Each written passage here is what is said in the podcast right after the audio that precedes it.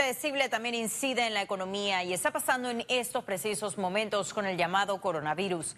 Las predicciones ya no cuentan más y la conciencia. Eso le explicará nuestro economista Carlos Arauja. Adelante, Carlos.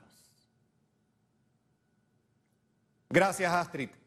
El cisne negro de Nicolás Nassim Taleb es uno de mis libros predilectos.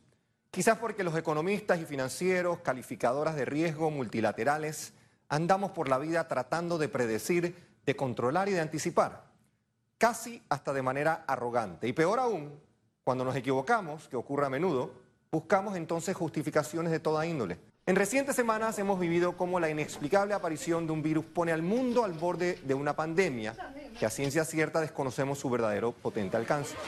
Cientos de personas ya han fallecido y miles están contagiados del coronavirus que asusta y hace temblar mercados financieros internacionales. Hacemos proyecciones a 30 años vista del déficit de la seguridad social y de los precios del petróleo, sin darnos cuenta de que no podemos prever unos y otros ni siquiera de aquí al verano que viene. Sin embargo, lo sorprendente no es la magnitud de nuestros errores en la predicción, sino la falta de conciencia que tenemos sobre ellos. La lógica del cisne negro hace que lo que no sabemos sea más importante que lo que sabemos. Dado que los cisnes negros son impredecibles, tenemos que amoldarnos a su existencia.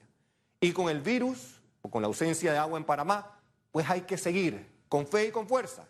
Ahora es el momento para que la resiliencia panameña destaque.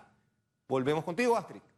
Muchísimas gracias, Carlos, por este reporte y por acompañarnos, como siempre, los jueves aquí en Econius.